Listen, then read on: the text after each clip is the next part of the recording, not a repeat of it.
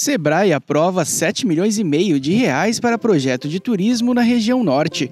São Paulo pode passar a exigir passaporte de vacinação para turistas. Turquia espera voltar a receber 80 mil turistas brasileiros já em 2022. Latam avança a marca de 50 destinos operados no Brasil. E o OMS aponta que vacinas são eficazes contra a variante Ômicron.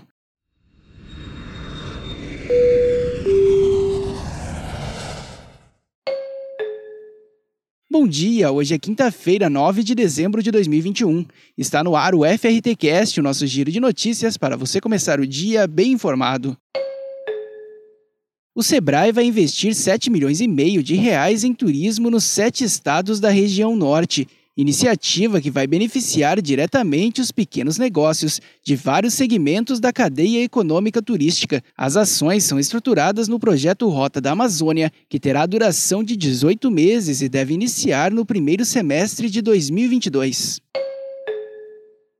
o estado de São Paulo poderá passar a exigir o passaporte vacinal contra a Covid-19 a partir de 16 de dezembro em seus aeroportos, bem como o Porto de Santos, caso o governo federal não adote o passaporte de vacinação contra a Covid-19 em âmbito nacional até o dia 15 de dezembro. De acordo com o governador João Dória, os aeroportos e o porto passarão a fazer a exigência, mesmo se tratando de espaços subordinados à administração federal.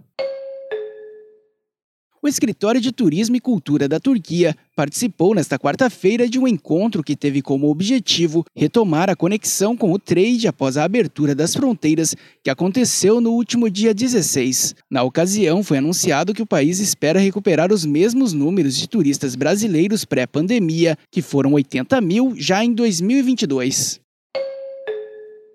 A Latam acaba de confirmar o seu retorno a Bauru com voos a partir de 22 de fevereiro partindo de Guarulhos. Sem voos da companhia desde abril de 2020, Bauru será não somente o quinto destino da Latam no estado de São Paulo, como também o seu quinquagésimo em todo o Brasil. O número representa a maior malha aérea doméstica da história recente da empresa. A Organização Mundial da Saúde comunicou que as vacinas são eficazes contra a nova variante Ômicron do coronavírus e protegem os infectados que desenvolvem doença grave. Segundo a organização, não há razões para duvidar de que as vacinas atuais protegem os doentes infectados com a variante. E por hoje é só. O FRTcast é uma produção da FRT Operadora. Acompanhe a gente pelas principais plataformas de conteúdo. Amanhã tem mais. Até lá!